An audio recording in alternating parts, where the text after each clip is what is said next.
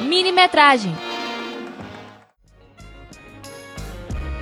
Queridos ouvintes, aqui é Amanda Veloso e no minimetragem de hoje eu vou apresentá-los ao mundo encantado do cineasta Wes Anderson.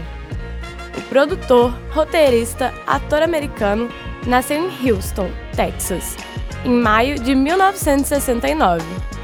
Ele estudou filosofia na Universidade do Texas, onde conheceu o ator Owen Wilson. Você deve lembrar dele de filmes como Uma Noite no Museu, Marley e Eu e o mais recente Extraordinário, com quem fez seu primeiro curta-metragem em 1994, chamado Pura Adrenalina. Uma parceria e amizade que dura até hoje. Anderson tem um estilo único de fazer cinema, descrito pelo público como excêntrico, extremamente criativo e original.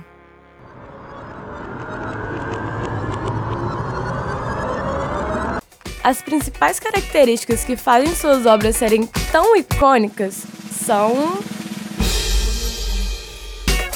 a simetria perfeita dos objetos e personagens, as cenas são centralizadas e parecem quase como se tivessem sido espelhadas. A paleta de cores utilizada, que é sempre cheia de tons pastéis e cores saturadas. Geralmente seus cenários usam e abusam de uma cor específica. Exemplo, em Grande Hotel Budapeste, a maioria das cenas apresenta muito rosa claro, desde cenário, as paredes, a caixa de bombom, e outras o contraste do vermelho vibrante com as roupas roxas. Ele também usa muito o tracking shots, que é quando utilizam a câmera em um trilho para conseguir mostrar todo o cenário. É claro, e temas recorrentes, como família e o amor. Por exemplo, a história do filme Moonrise Kingdom. Ele se passa nos anos 60 em uma pequena ilha localizada na costa da Nova Inglaterra. Sam e Suzy sentem-se deslocados em meio às pessoas com quem convivem. Após conhecerem uma peça teatral na qual Suzy atuava, eles passam a trocar cartas regularmente. Um dia, resolvem deixar tudo para trás e fugir juntos. E o que eles não esperavam era que os pais de Suzy, o Capitão Sharp e o escoteiro-chefe Ward fizessem todo o possível para reencontrá-los.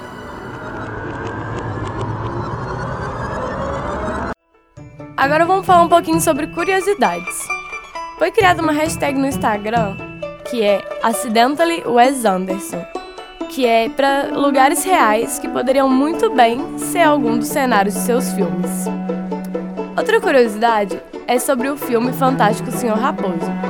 Foi a primeira animação stop motion, que é quando é feito com massinha de modelar, e foram cerca de 56 mil takes.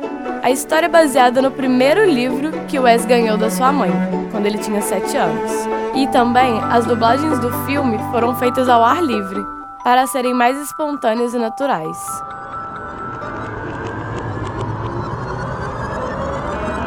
Agora um pouquinho sobre a sua filmografia e premiações. No total até hoje, ele trabalhou em 18 filmes diferentes. Sua maior bilheteria foi por Grande Hotel Budapeste, lançado em 2014. A história se passa em 1930 e relata as aventuras do gerente do hotel e de um dos seus funcionários, e como eles acabam se envolvendo no roubo de uma obra de arte.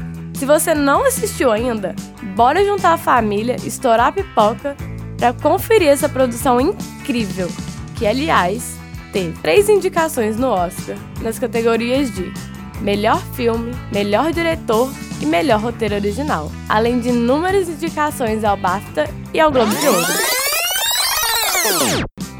Outros filmes pra lá de bons e icônicos do cineasta são O Fantástico Senhor Raposo, de 2009, que foi indicado ao Oscar como melhor animação, Moonrise Kingdom, que foi lançado em 2012 e concorreu também ao Oscar na categoria de melhor roteiro e no Globo de Ouro por melhor filme, musical ou comédia. Ilha dos Cachorros foi lançado em 2018 e estreou no Festival de Berlim. O seu próximo filme está com data de lançamento ainda para esse ano e vai se chamar The French Dispatch. Bom, por essa e por outras que Wes Anderson vem ganhando corações e colecionando fãs apaixonados pelo seu trabalho, assim como eu. Espero que vocês tenham se encantado pela minimetragem de hoje. Siga o Cinecom nas redes sociais para ficar de olho quando é a nossa próxima sessão. No Instagram e no Twitter é CinecomUFV. No Facebook é só procurar por Cinecom.